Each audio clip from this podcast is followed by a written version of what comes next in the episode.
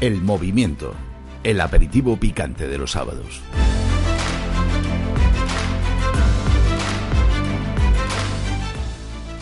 Sean todos bienvenidos al movimiento. Su casa en la radio, en Decisión Radio.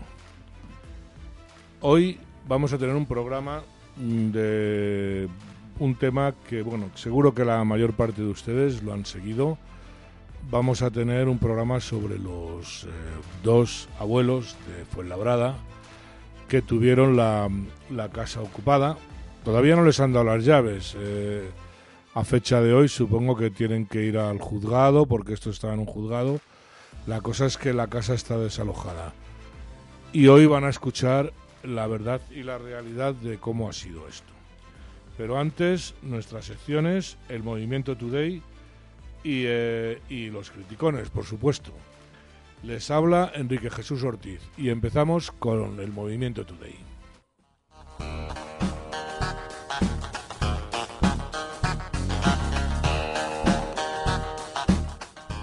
Zapatero defiende a Sánchez. El expresidenta Rodríguez, Mr. Bean Zapatero, ha calificado de sobresaliente la gestión económica de Antonio Sánchez. Su política es continuación de la mía, declaró. Yo arruiné España y él la está arruinando ahora.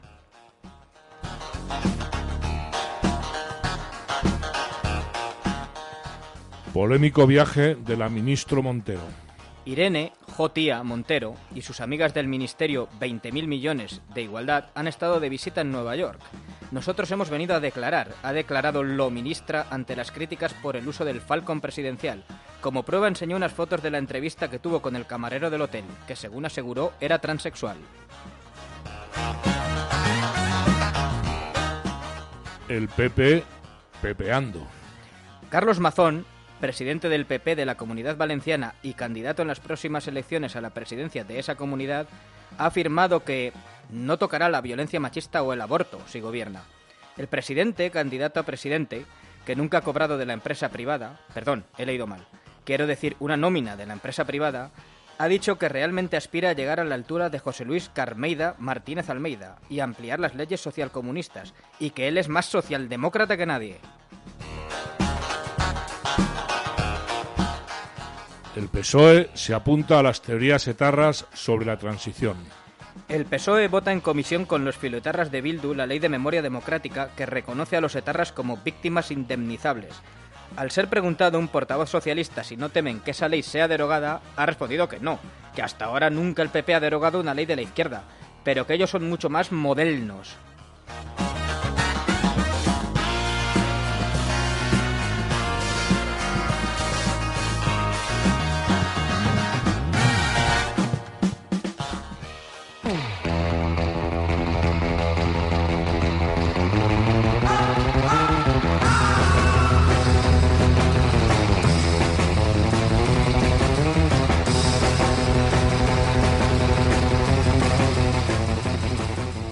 Bienvenidos a Los Criticones, la sección más políticamente incorrecta del movimiento no apta para ofendiditos, feminazis ni para hombres blandengues.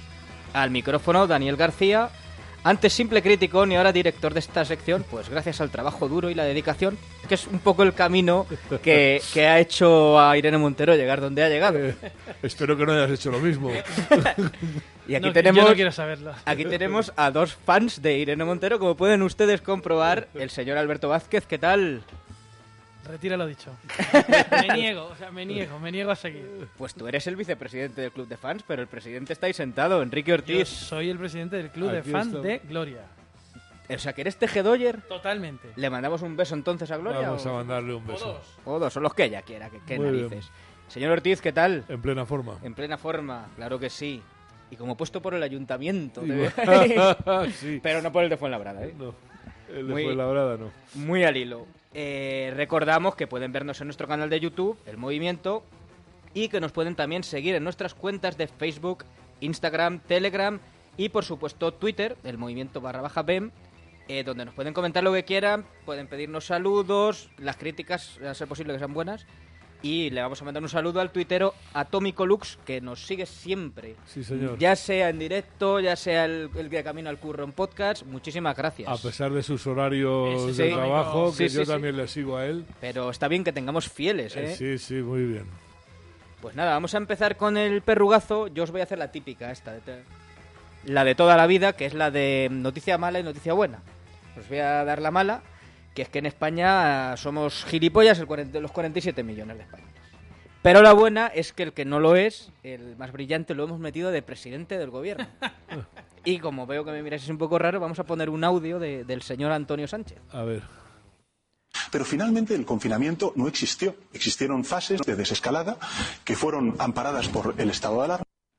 Pues eh, nosotros, los Increíble, 47 millones de españoles, Increíble. creemos que nos metieron en casa, pero ya veis que no. No, No. no, somos todos gilipollas. Claro. Y se lo acabará creyendo el tío, ¿no? Sí, sí. Yo creo que se lo Se lo cree. acaba creyendo. Bueno, ¿no? eh, eso es una persona cínica, es una persona que se cree su propia mentira. Al verse al final es verdad que es un enfermo mental. Yo creo que sí. Yo- claro, Va dando pistas, ¿eh? Se está diciendo, ¿eh? sin O duda, sea, sin duda. Y habéis comprobado, esto es una entrevista con Ferreras. Eh, ese, ese, Otro. ese periodista de raza, ¿cómo le rebate? eh? ¿Cómo Sí, le dice sí. que no? Que... Allí sentado, el masajito. No, Ay, Ferrer- qué barbaridad. Yo a Ferrera, mm, vamos, eh, es mi ídolo desde que hizo el especial del precio de la gasolina, ¿eh? Sí, ¿Os sí, sí, acordáis? sí, Dos días de... Ah, no, no, que no, no lo hizo, es verdad. Sí, es como Évole con el de la luz, ¿no? Justo, ese, ese, Más o ese menos. otro, ese otro. Évole, el filoetarra, en fin. Ey, madre. Pues bueno, eh, esto no tiene ni puñetera gracia. No.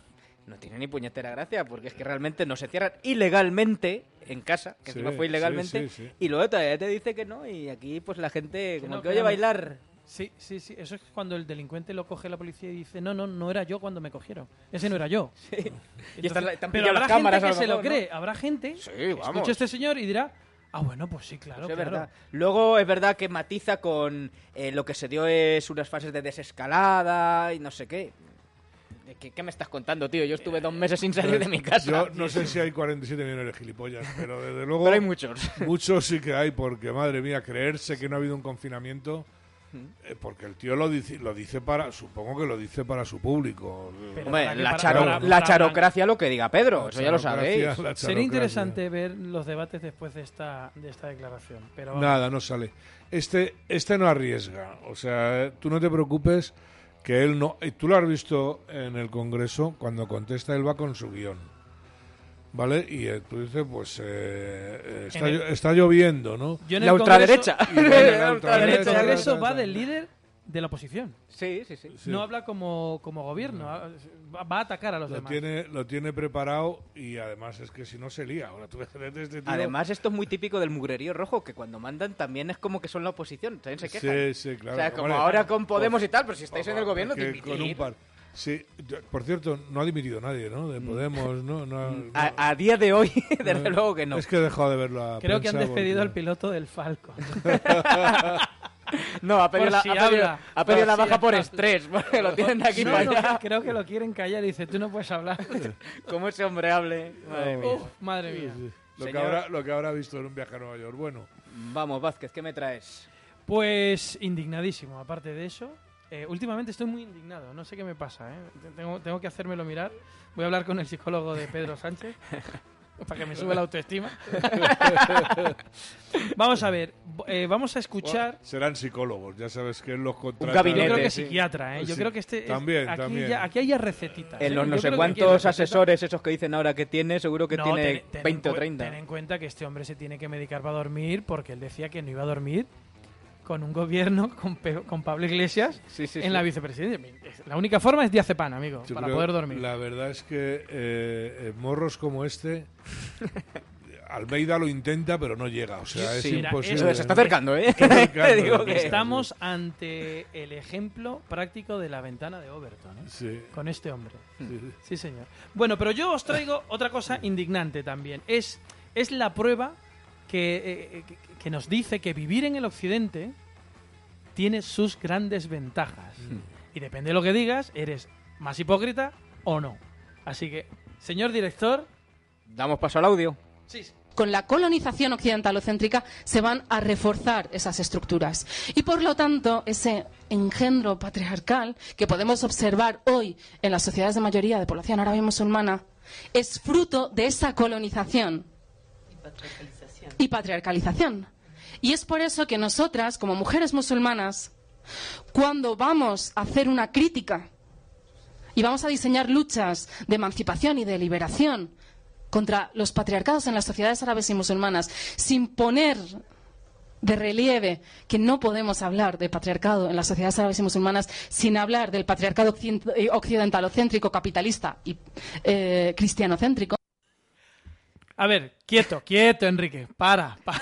Yo quiero, yo quiero probar esa droga. Yo la quiero Cristianocéntrico ese era el que metía los goles en el Madrid, ¿no? que se fue hace dos años. Madre de pues Dios, está como una cabra. Yo quiero esta grabación, me la voy a poner esta, para reírme de vez Pues esta señora, esta señora empoderada que lleva un velo, es arabista, politólogo, comunista y feminista.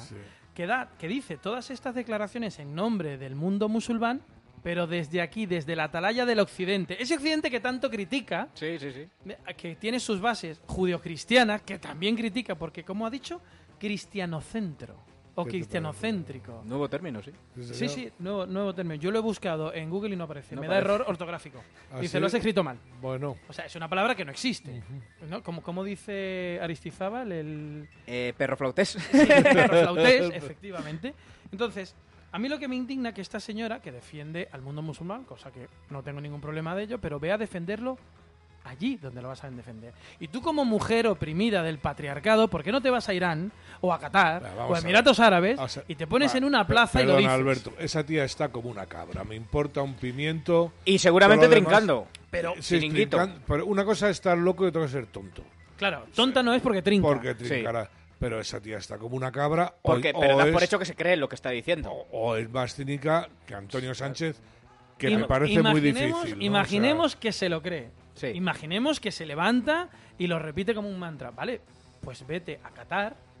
A Qatar lo que yo te diga. Pues es que ni siquiera hace falta. y defiende a la mujer musulmana empoderada. ni siquiera hace falta. Que, no le pidáis eso, que es que es Pero es que ya esto lo tenemos en Barcelona, en, Marsella, en Molenbeek. Mira, tenemos ya aquí, ¿sabes? Es que ha soltado. En el patio de mi casa esto se le llamaba hipocresía. No lo, no lo había oído, pero ha soltado una sarta Mira, las tengo apuntadas, te lo digo. Eh, occidentolocentro o algo así, cristianocentro y patriarcalización. Pues nada, a la RAE. Yo lo que dice lo de cristianocentro a mí me suena... al delantero. a CR7, sí. Pero sí, sí, Pues nada, mira, voy a dejar de daros disgustos. Vamos a no, este, este, te ha gustado. Ha de risa. Ya te digo que me la llevo. Pablo, al técnico, pásale. Cuando, cuando me cabré, me la voy a poner en el móvil y me. de, politono. De politono, sí. Pues destensamos de lo de Pedro Sánchez, que eso sí que hay que destensar, con una canción que, que, trae muy buen rollo. Es de Benito Camelas, un grupo de rock, y se titula Aquellas cosas que solíamos hacer. Sí, yo te contara.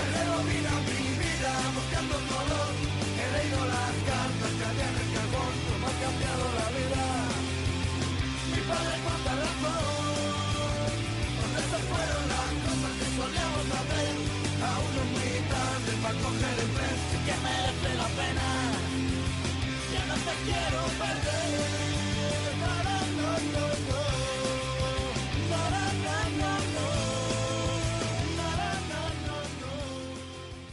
Bueno, os traigo una cosita. Mm, ¿Recordáis esta famosa frase de Rocío Monasterio que lo ha dicho en diversas entrevistas? De que ella tiene un detector de comunistas, que le salta, ¿no? Mm.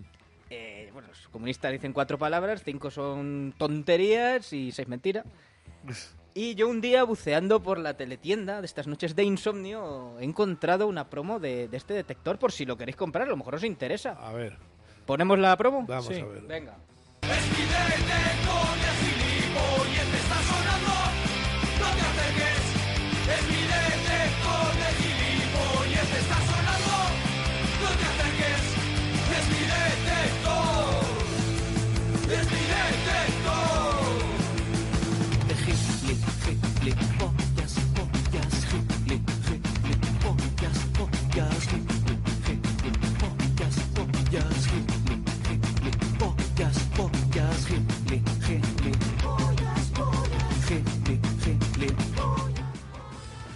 No dirías que no estaría bien ir ahí a un círculo de Podemos, a Ferraz y que eso empezara ya a sonar, ¿eh?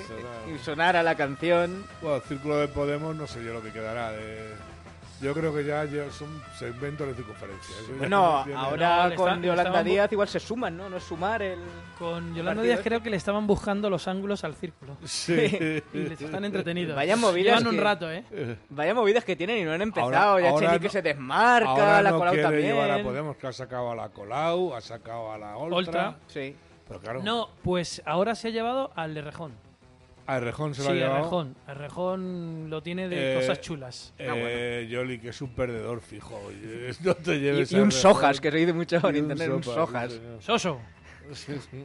Pues nada, me chivan que tenemos. Me chivan por el pinganillo, ¿no? Como se dice en la televisión. Que tenemos un mensaje de, de alguien que no sé. Vamos a escucharlo.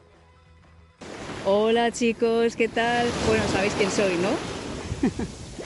pues aquí estoy en una playita por ahí perdida de Valencia. No sé si escucháis las olas de, fondo. Eh, la verdad es que estoy muy relajada. Es, aquí hay una paz, pero brutal. Eh, estoy en un estado de zen, de cenismo impresionante.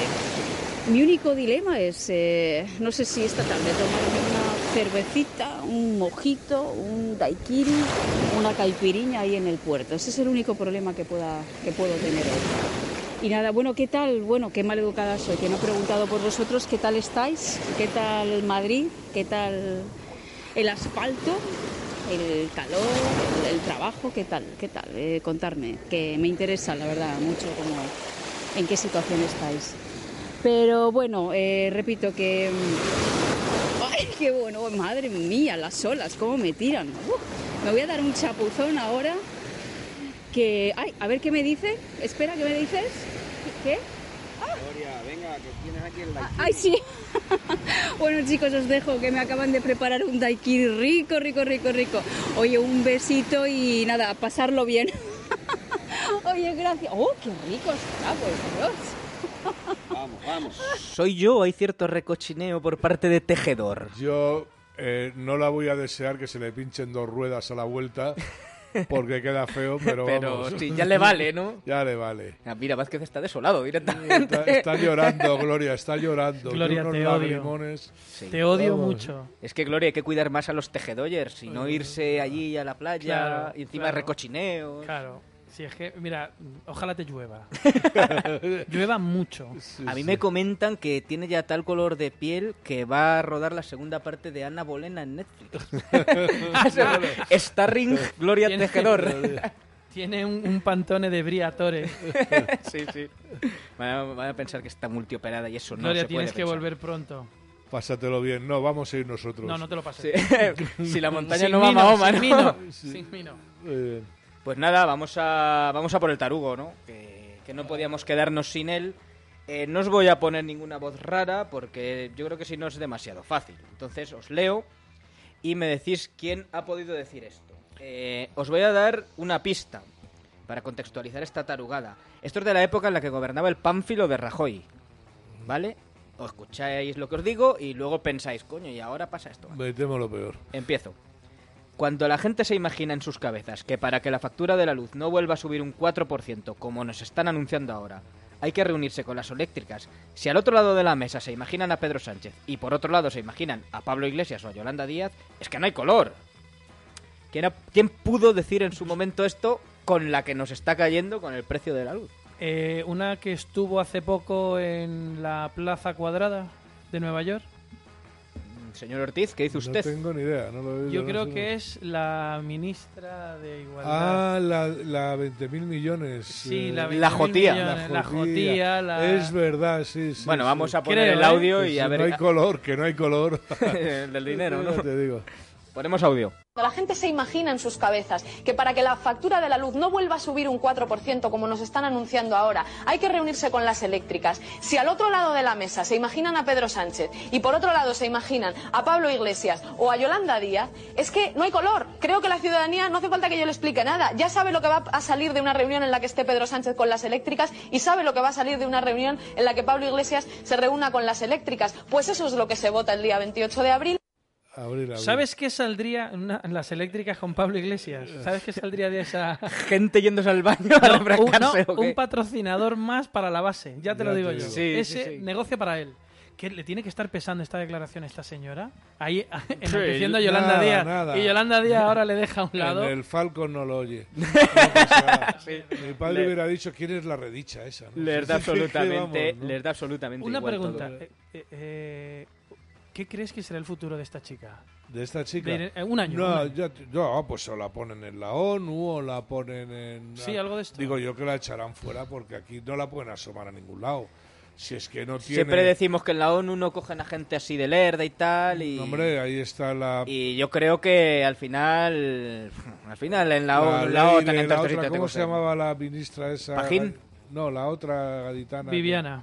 Viviana. Ha ido. Viviana ha ido. Ido, ido y se fue. Y se fue a la, a la a la ONU con un pastón. Pero, Viviana, pero, te echamos de pero menos. que eran Leire, muchas Leire está en. Europa, ¿eh? Leire está en Europa. Leire está en Europa, sí, en, señor. en Bruselas. En Bruselas, Sí, en sí. Bruselas. Creo que Madre se cobra bien ahí también, ¿no? Y, Sí, y sí, yo creo que decíamos hasta- que, ahí decíamos que era tonta, ¿eh? En su día, me Creo acuerdo que yo que el, siempre el era sueldo más, no sé, ¿eh? a lo mejor, pero lo que me han dicho, a lo mejor es mentira lo que me han dicho, pero el sueldo más bajo de Bruselas son 6.000 al mes.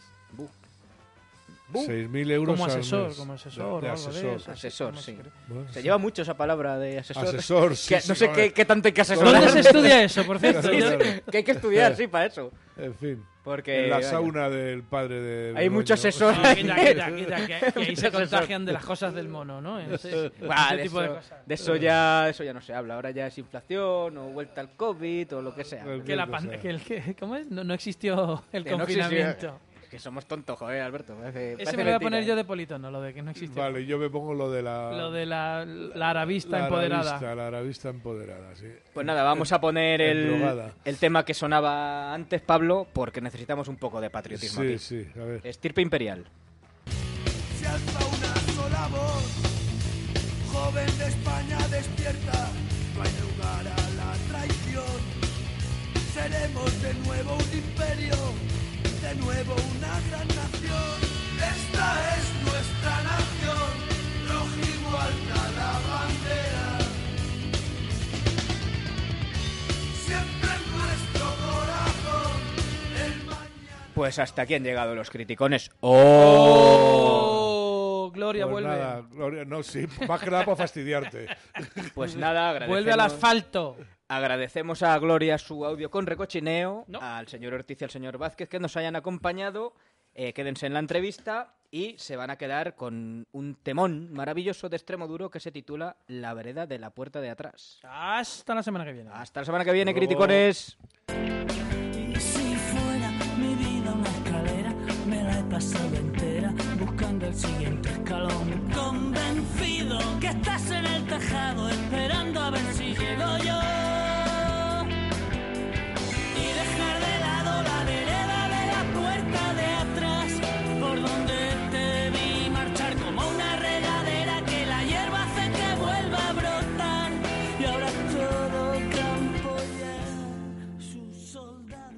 El movimiento. El aperitivo picante de los sábados. Puede ponerse en contacto con nosotros escribiendo a elmovimiento@vecinosmadrid.es.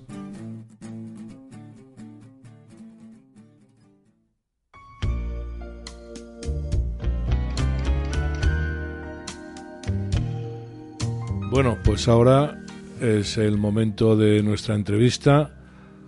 Hoy estamos especialmente contentos. Tenemos una persona que nos encanta tener aquí. Es alguien, bueno, que casi seguro que muchos de ustedes conocen. Y si no, pues quédense con ella porque es una persona de futuro y van a oír hablar mucho de ella. Es Isabel Pérez Moñino, es concejal eh, por Vox del Ayuntamiento de Fuenlabrada es abogada y bueno, pues ahí está partiéndose part- con muy buenos resultados por lo que tengo entendido. Buenos días, Isabel, ¿cómo estás? ¿Qué tal? Muy buenos días y muchísimas gracias por No. la invitación. Tenía muchas Bueno. ganas de venir aquí con vosotros. Estupendo. Que te comentaba que creo que las últimas encuestas eh, tenéis un resultado bastante bueno, ¿no? A ver si por lo menos os quitáis al alcalde este tan simpático que tenéis ahí, ¿no? Sí, sí, tenemos que seguir trabajando. Casi 43 años de socialismo yo creo que ya han sido suficientes para un municipio como Fuenlabrada que merece desde luego un cambio y en 2023 lo vamos a conseguir. Eso es suficiente para cualquiera. Bueno, eh, queremos traer el tema de los abuelos de Fuenlabrada. Les han bautizado así los, los abuelos ocupados. Eh, ya saben ustedes, unos señores que... eh, bueno, nos lo cuentas, Isabel, ¿qué es lo que ha pasado? Mejor tú.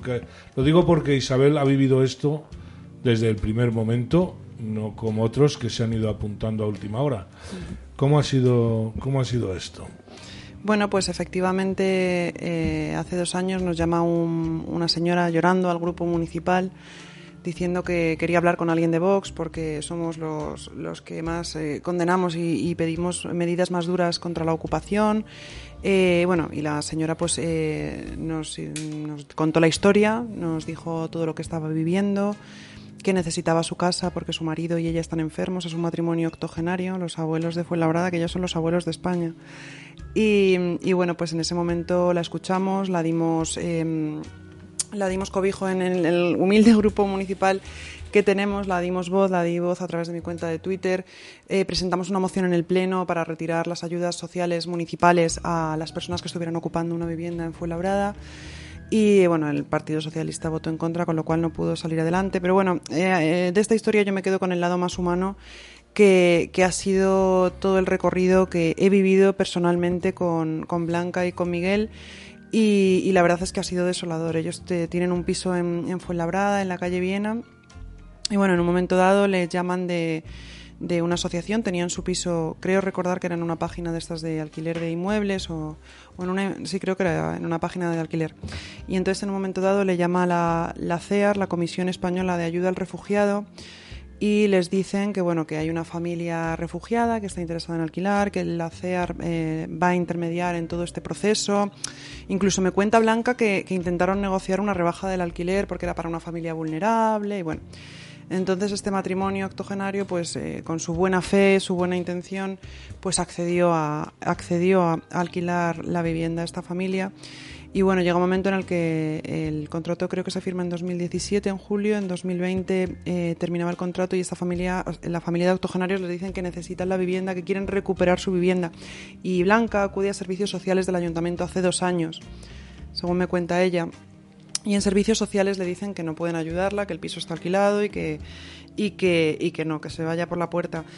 Entonces, claro, servicios sociales del ayuntamiento ya tenía conocimiento de estos hechos, de que Blanca y Miguel necesitaban su casa desde hace dos años, de esta situación dramática que estaban viviendo, y no ha, hecho nada, no ha hecho nada servicios sociales del ayuntamiento hasta que la presión social, la presión mediática y la presión política en los eh, acontecimientos vividos en los últimos días han hecho reaccionar a nuestro ayuntamiento, a nuestro equipo de gobierno, que dicen que ya tienen una solución, no sabemos muy bien cuál es, todavía no nos la han materializado, pero sobre todo no se la han materializado a Blanca y a Miguel, que, que están viviendo una situación desesperante.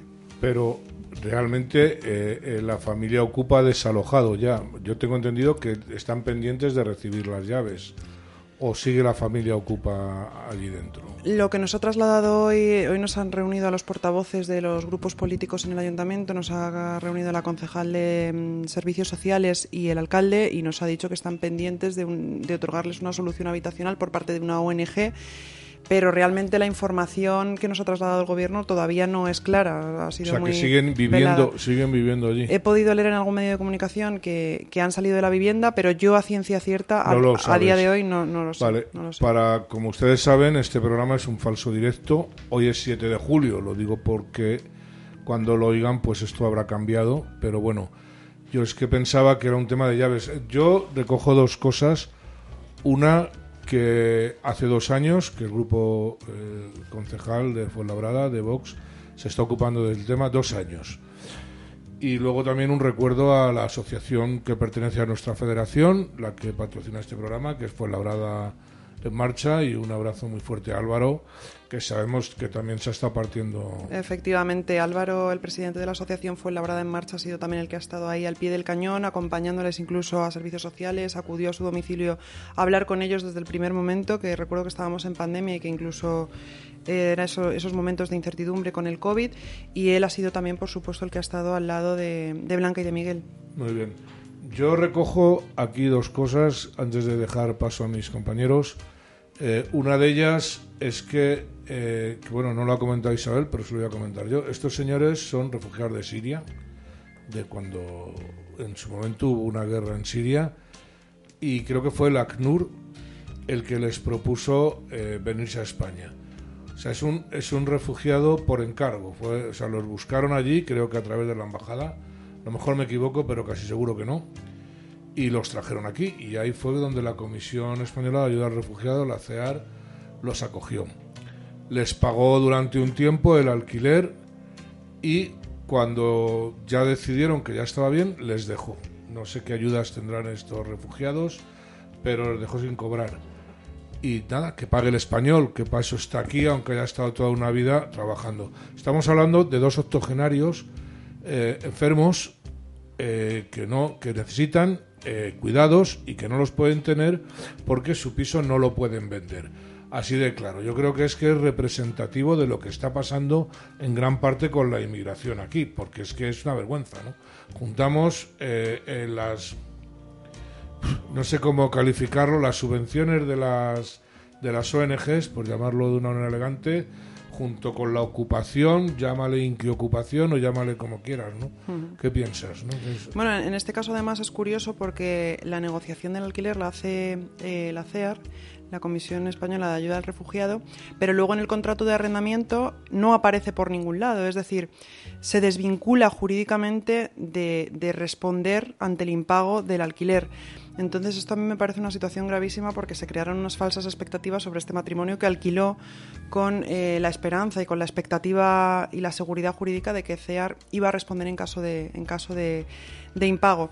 También se me ha olvidado mencionar que Víctor Sánchez del Real, nuestro diputado de Vox en el Congreso de los Diputados, formuló una pregunta al gobierno en relación a este tema y le contestaron, en, creo que fue en enero de 2021, eh, que CEAR lo que hace es asumir eh, la custodia o la tutela o la, protección de esos refugiados que trae Siria y eh, posteriormente, dos años después de esta protección inicial de CEAR, pasa directamente a los servicios sociales del ayuntamiento donde residen estos refugiados sirios. Es decir, al final la Administración crea un problema y la Administración es la que tiene que resolver Que el problema, no claro. un particular. Claro, pero por lo que yo sé, antes de dejar paso a, a mi compañero Alberto Vázquez, eh, est- eh, fuisteis o, o fue alguien a, a los servicios sociales, creo que hicieron una pregunta ante el IBIMA, el IBIMA dijo que no había viviendas y hasta luego, Lucas, ahí se acabó Es, la... es que ese es el problema. Las políticas buenistas quedan muy bien en la foto, pero la realidad es que si no hay recursos para atenderlas, desde luego lo que no pueden hacer los españoles de a pie,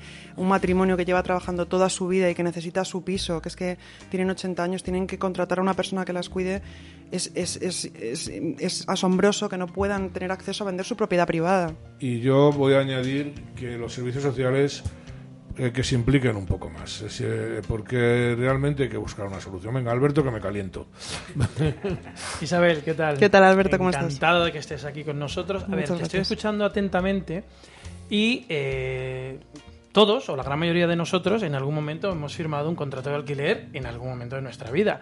Y cuando firmamos ese contrato, pues te piden unas garantías, una balista o una nómina, etcétera, etcétera.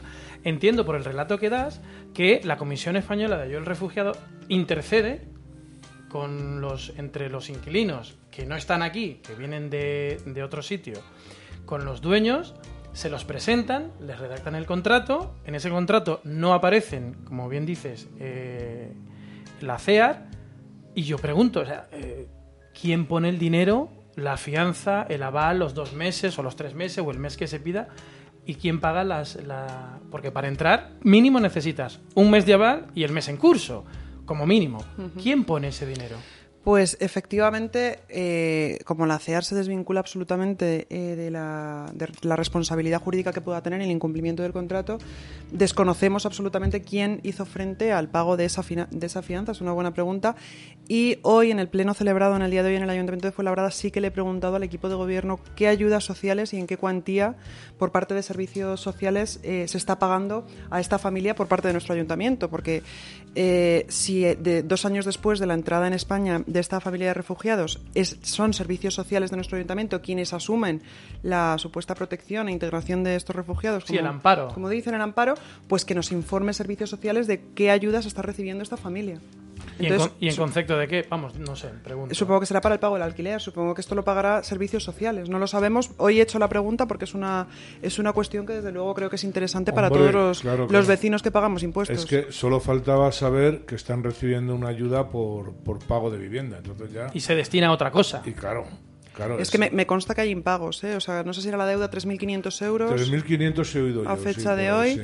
Y bueno, pues eso es lo que tienen que lo que tienen que liquidar con los propietarios. Y de hecho esto sí que me, mm, me dijeron que lo iba, iba a hacer frente a servicios sociales del ayuntamiento. Claro, pero yo, yo eh, primero, por lo que yo he oído, eh, eh, en Fuenlabrada, los servicios sociales del señor Javier Ayala, eh, sí, vamos a decir que, que es que el alcalde ha estado pasando, no sé si ha sido esta mañana o ayer, había unas declaraciones del señor Ayala diciendo que no hay que politizar el tema, con un par.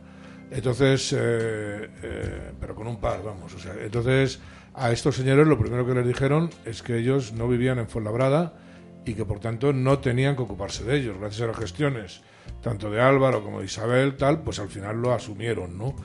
Y fue la única gestión es eh, que no había casas en el IBIMA. Que para eso están las ocupaciones, no lo dijeron, pero lo podían haber dicho, ¿no? Eh, no, no lo politicemos, bueno, allá la vete por ahí ya. Pero, Perdón, Alberto. Sí, pero mira, al hilo, eh, no lo politicemos, pero vamos a ver, si es un, un, institu- o un instituto o, o una dirección estatal como es la CEA quien se encarga de meter esta gente en la propiedad privada de estos abuelos, que menos que, oye, mm, por lo menos vela o sea un aval Pero- de esos inquilinos a los cuales... Perdón, voy a dar mi opinión.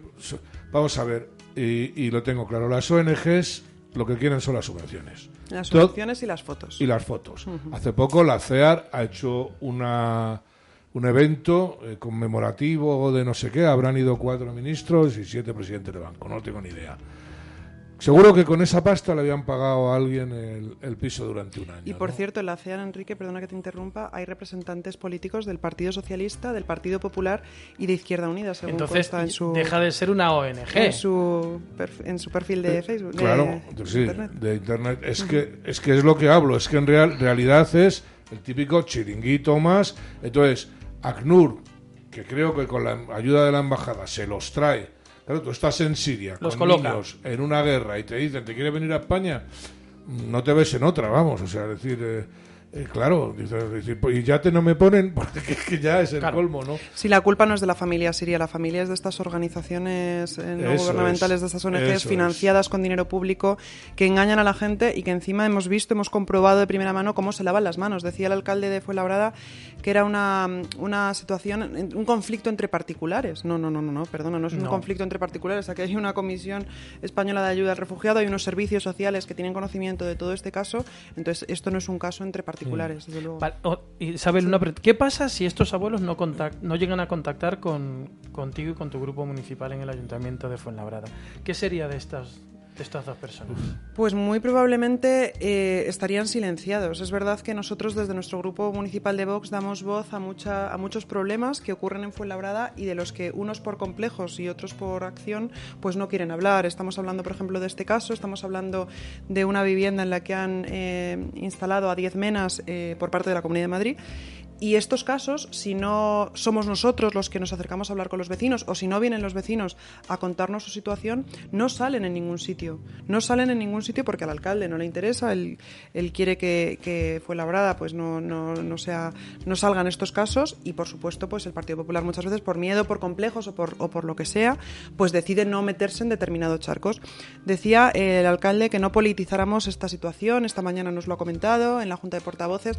A mí me hace mucha gracia. Yo creo que lo que pasa es que la izquierda está muerta, muerta de vergüenza, debería meterse debajo de, de una piedra porque es que el otro día con la manifestación o la, sí, la concentración convocada por Desocupa, por la empresa que ha mediado en esta que antes se me ha olvidado mencionarles también, que ha mediado en este, en este caso, las calles de Fuenlabrada se llenaron de vecinos gritando contra la ocupación. Tenemos un serio problema en Fuenlabrada y esa imagen al alcalde no le gusta. No. Luego, cuando hay que politizar la sanidad y la educación, ahí sí, ahí está el primero con la pancarta. Pero cuando estamos hablando de defender el derecho de propiedad privada o de otras cuestiones que preocupan a nuestros vecinos, ahí el alcalde nos da la espalda y nos exige al resto de portavoces que no politicemos.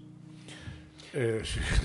Pero- Perdón, perdona, a ver, sí, sí, es se, me, se me ocurren muchas cosas. sí. Vamos a ver.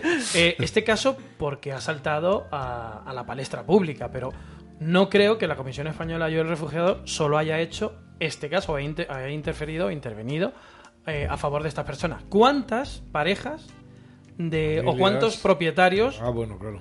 eh, tendrán la misma, la misma situación? Efectivamente, y estarán silenciados. Hoy he preguntado también en el ayuntamiento cuánto, cuántas familias de refugiados sirios eh, está teniendo actualmente Pues- servicios sociales y qué responsabilidad se va a exigir al CEAR por parte de- del equipo de gobierno de nuestro ayuntamiento. Porque Víctor del Real no consiguió una respuesta en su día. Lo único que le dijeron era eso, que los dos primeros años CEAR se hacía responsable de, estas, de estos refugiados que está. traían y luego ya los servicios sociales de cada ayuntamiento. Pues si me permitís, por aquellos oyentes que sepan de situaciones familiares, el movimiento arroba vecinosmadrid.es y nosotros lo intentaremos llevar pues a, la- a donde puedan, por lo menos hacerse visibles, porque esto, esto es una vergüenza, Es decir, que eh, si queremos que se resuelvan nuestros problemas, tenemos que hacerlo mediático. Pregunto.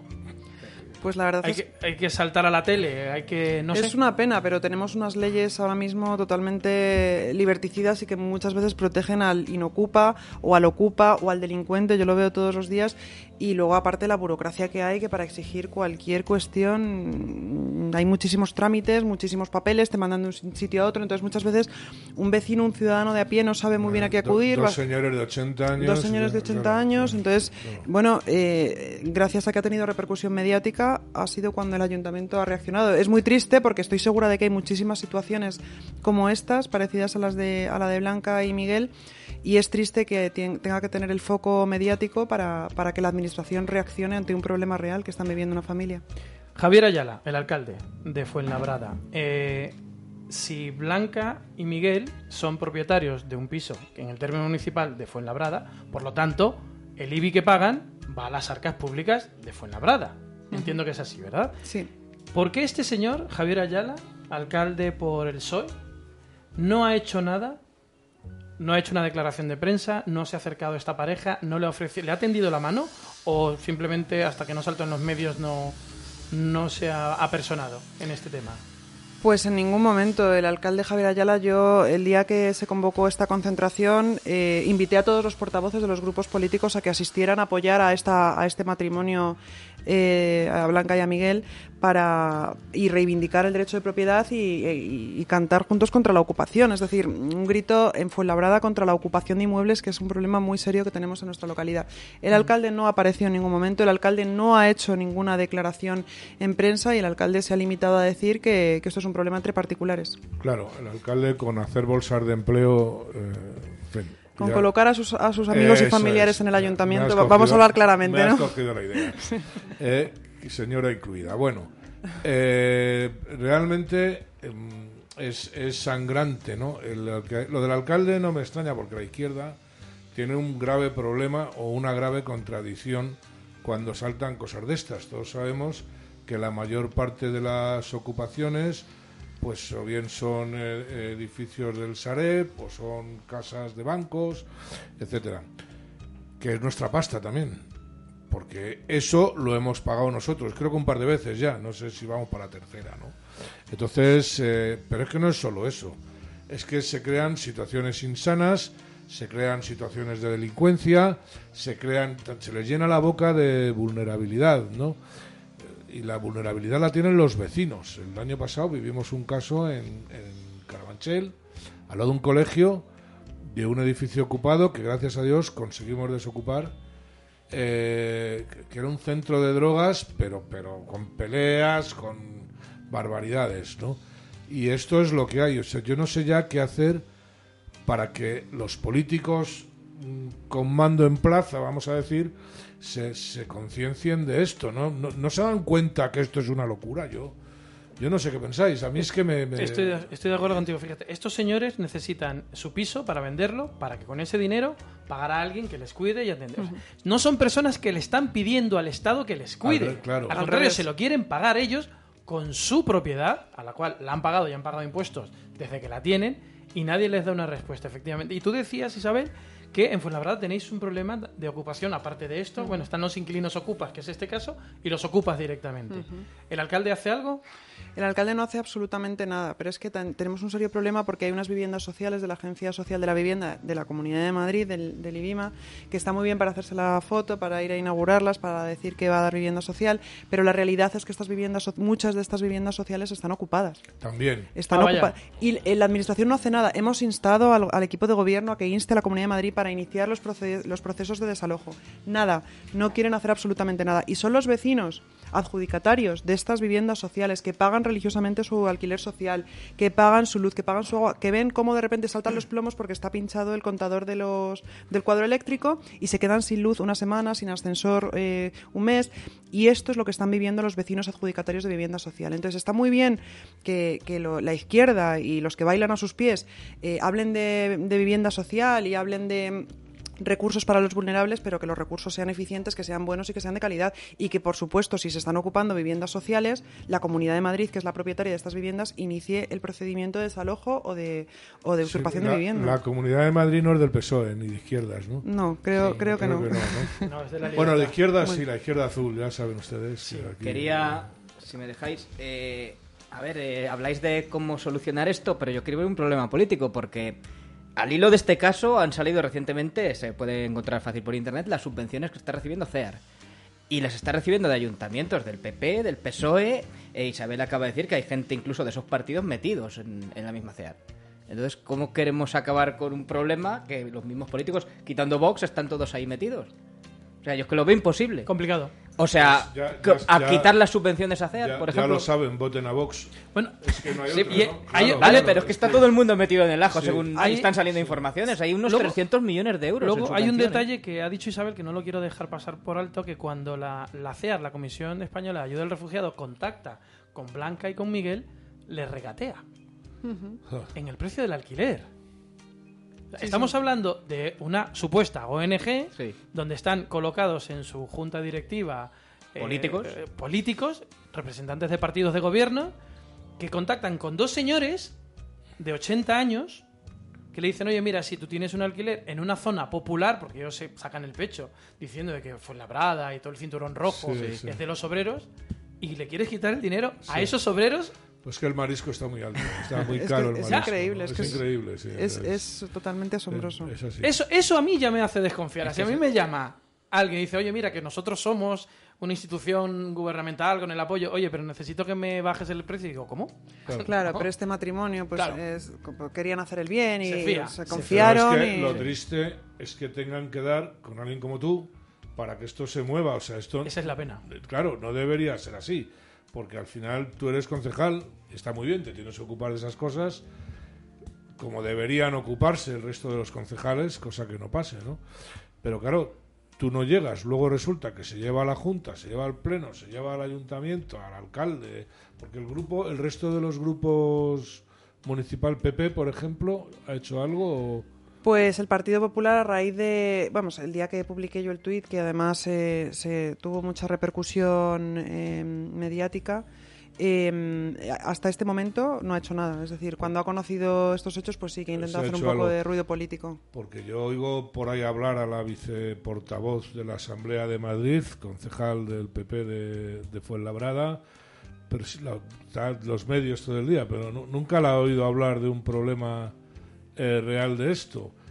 Yo, como siempre les digo, no sé, eh, a todos estos señores ayusers y señoras y señoros, lo que ustedes quieran, ¿no? Eh, hechos son amores y no buenas razones. Me hace, ¿no? me hace mucha gracia porque en todos estos temas a lo mejor un poco más conflictivos o en los que el Partido Popular no se quiere mojar o incluso a veces Ciudadanos, aunque ahora ya están girando demasiado a la izquierda, como no se atreven, esperan a que nosotros, los, los eh, cargos públicos De Vox, de Sí. nos lancemos al barro a ver qué pasa. Entonces, se- si, si la cosa va bien, oye, que, que nos, vosotros, ¿no? que nos sumamos, que nosotros también estamos aquí, un poco más lejos, pero estamos aquí. Sí. O sea, es No, decir, no puede entonces, ser. para que la- las, las blancas y los migueles de todos de todas partes de España, que ne- necesitáis una Isabel en vuestro municipio que alce la voz, hombre, es posible. Claro. pero tenemos que llegar a esto. Sí. Que para eso están, también es cierto, como bien has dicho, ¿no? Entonces, bueno, pues nada, lo que dice el señor director, pues si queréis una Isabel en cada ayuntamiento, pues ya sabéis lo que tenéis que hacer el año Pero que viene. Isabeles y Isabeles, ¿eh? Esta, esta Isabel... No, claro, no. Es que unas cardan la lana y otras... Las hay más mediáticas, pero no mejores, ¿no? claro, Eso. Porque realmente eh, la Comunidad de Madrid tiene mucho que ver aquí, no es solamente Sí. el ayuntamiento, ¿no? Pero eso nos sale en, bueno, pues en determinadas radios. Bueno, nos quedan cuatro minutillos. Isabel, ¿hablamos un poco de política o no? Hablamos de Fuenlabrada, si queréis. Vamos a hablar de Fuenlabrada, que creo que tiene más problemas, Sí, ¿no? Fuenlabrada tiene muchos más, problemas. ¿no? Es que son muchos años de socialismo, como decía al inicio. Yo creo que, que ya es hora de un cambio en Fuenlabrada, a ver si en 2023 lo conseguimos. Y hablabas de las encuestas también a nivel nacional, que es verdad que nos posicionan en, en muy buena situación. Las últimas elecciones nacionales, en 2020, en noviembre, obtuvimos un 20%, Vox obtuvo un 20% bien. de los votos en Fuenlabrada, que es el mismo porcentaje que obtuvo en el barrio de Salamanca.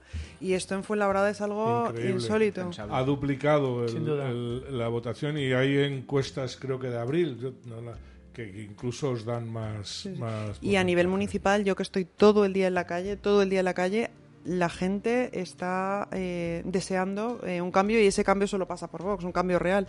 Porque, porque la gente nos lo dice y sobre todo la gente joven, incluso te dicen, no, mira, mi- mis padres es que son de izquierdas tradicionalmente, del PSOE, y van con su pulsera de Vox orgullosísimos Claro que sí. de que un partido por fin les represente. O Claro sea, que que, sí. que es una alegría. Eso me encanta, yo también lo he escuchado, no, es mis padres tradicionalmente son de izquierda, digo, pero fíjate, si el partido de las tradiciones somos nosotros, Sí. en este caso, ¿qué, qué Paradojas aquí, de la no? vida, sí, Claro. Sí, sí, sí, sí. Bueno, pero ya lo dijo Casado, son agencias de colocación, no son otra cosa, es- es- está claro, ¿no? Tal cual. Entonces, esto es así. Pues. Isabel, para la gente de Fuenlabrada que te está escuchando, Eso es. ¿qué mensaje le lanzas desde estos micrófonos? Bueno, pues yo quiero lanzarles un mensaje de esperanza, que hay vida más allá del socialismo, que podemos salir del socialismo, que creo que desde el Grupo Municipal de Vox y humildemente estamos haciendo un trabajo formidable, estamos eh, trabajando en la calle, por fin en Fuenlabrada hay oposición al socialismo, cosa que antes nunca, nunca ha habido eh, tradicionalmente en, en nuestro ayuntamiento y bueno, pues yo creo que en 2023 vamos a lograr eh, que Javier Ayala pues pase a la oposición, que no creo que le guste tanto porque ahí no hay tantas cámaras. Hombre, él quería irse, se presentó a la presidencia de- Contra Lobato, sí, contra sí, sí. Lobato, Le de salió mal. de Madrid le salió mal. Sí, sí. O sea que Ayala, si quieres irte, vete, no pasa Es el momento, es el momento. Isabel, muchísimas gracias. Eh, seguiremos el tema, espero que llegue totalmente a buen fin. Eh, supongo que hablarás con, con la pareja de abuelos de vez en cuando, mándales un abrazo desde aquí. De vuestra parte. Y, Mucho ánimo, Isabel, sí, mucho ánimo. y Muchas segui- gracias. seguiremos el tema. A mí me ha gustado, que no lo he comentado antes, lo que has dicho de que los vecinos, cuando vieron eh, el- el- el- la desocupación o vieron a Desocupa allí, eh, se echaron a la calle. Es increíble. Y gente de todo tipo de ideología, o sea, es impresionante. Sí, de hecho hay un vídeo, se puede confirmar, Sí, esto es lo que ha dicho Isabel, gente- lo puede corroborar, eso está en YouTube. Y llorando. Yo esto ya lo he notado en la calle de mucho votante socialista. Yo soy de Leganés, que Anda, viene a ser vecinos, parecido. sí, sí. Claro, y bueno, otro cinturón del cinturón rojo, socialismo de toda la vida y tal. Y tú hablas con un votante histórico socialista y de estas cosas de la ocupación están, como dicen ellos, más a la derecha. de Sí, es que hay mucha gente que es de Vox y no lo sabe. Sí. Hablas con Sí, la sí, gente sí. y creo que esto lo notas mucho mayoría, sí. cuando convives con esta gente y Sí. les oyes ciertas cosas y con tema de inmigración, con tema de ocupación Sí, sí, y sí. dices, ¿cómo luego puede ser posible que, que la gente trague tanto cuando realmente tienen una exposición más afín a Vox? Eso es así. Pues nada, esto se arregla eh, apagando la 1, apagando la sexta y escuchando Decisión Radio. No ahí tiene- Y votando a Vox. y votando a votando a Vox, por supuesto. Yo os invito a a todos que sigáis a Isabel en las redes sociales. Muchas gracias. Y ahí vais a ver, Muy cuando dice que está sí. todo el día en la calle, es que es verdad, Sí, está sí. todo el día en la calle. Das fe, ¿no, Alberto? Sí, doy fe, Con doy fe, niños y fe. todo, con tres niños preciosos. Con niños a cuestas, voy donde haga falta siempre. Esa rubita que me tiene a mí. Buah, te la comes, te la comes. Mi, mi mayor fuerza, sí. Sí, señora. Muy bien. Pues Pues, muchas gracias y, y hablaremos en el futuro del tema. Muchísimas gracias a vosotros, un placer. Venga, estupendo.